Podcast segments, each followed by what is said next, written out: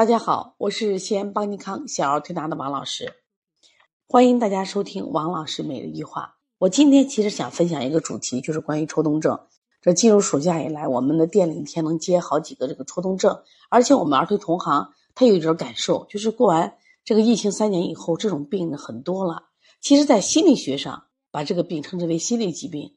那我们从这个小儿推拿和中医角度来谈，那它其实也是一个身心疾病。既然提到身心疾病，我们一定要找一个脏就是肝。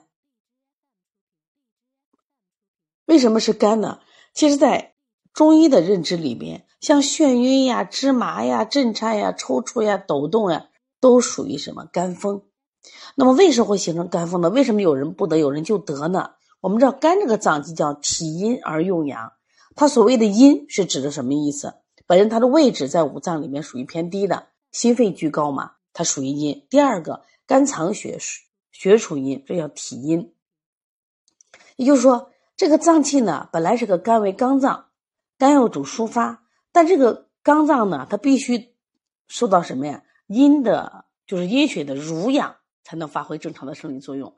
好了，当你阴不足的时候，它就会出现什么？就肝阳的上亢，肝风易动，就会形成我们这个风的表现。比如说，它会清嗓。耸鼻、耸肩、摇头，然后呢，胳膊、腹部，有的人全身抽动，再严重的话就出现这个就情不自禁的发声，甚至就是我们叫秽语症。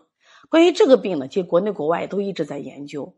其实当然更倾向于心理这个角度的这个释放，但是对于一个儿童来说，你心理释放这工作不太好做，那这必须要调父母，让父母减压。那么如何从孩子身体本身来调？我们要找哪个脏器呢？我们一定要从肝脏入手。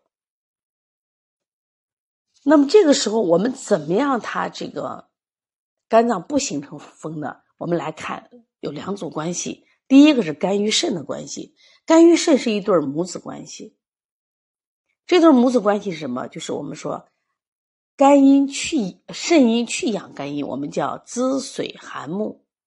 也就是说，当你肾阴足的时候，那你肝阴足的话，你也不会出现肝阳上亢这种情况。这是从阴的角度来谈。所以说，当我们出现这种孩子的时候，你看他属是不是属于阴虚这样情况？那我们通过滋补肝阴来什么控制肝的什么阳亢，这样的话，它产生的这种肝风易动的可能就会少，就好很多啊。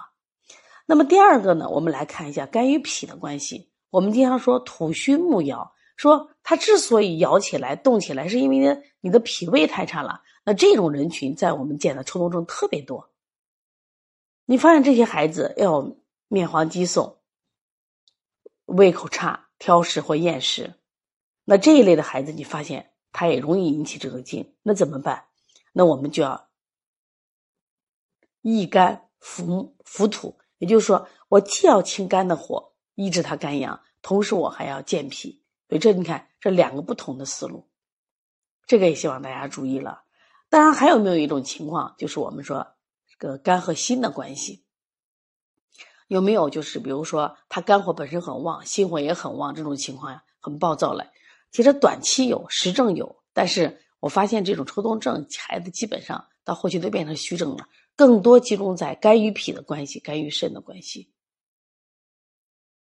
那么像这种情况呢，我们一定要从这两个角度来调理它。如果是肝肾不足，我们以滋阴为主，就肾阴要足，那么肝阴肝阴就充足。这样的话，它这种症状就会减少很多。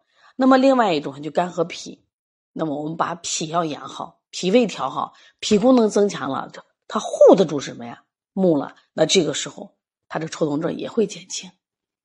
所以从这个角度来说。其实抽动症难调嘛，它也不难调。当然了，抽动症的根源，呃，除了我们讲了刚才就身体的问题以外，更重要的是我们父母的这种给孩子的压力，包括现在的孩子的生活环境缺少释放的途径，不管什么样的都要释放，知道吧？就出去玩一玩啊，去打个球呀，去远游呀，去登个山呀，去跟呃同龄的孩子们在一块傻玩傻跑呀，是不是？多晒太阳，我想这也是解决疾病的根本原因。其实作为儿推人，呃，我们是一个中医的一个小科，是不是？那能不能调冲动症呢？那我想说一定是能调的，而且调的效果很好。如果大家可以的话，像我们邦尼康呢，我们还有这个香庭疗法，通过心理疗法在疏散。如果你配合这个，效果会更好。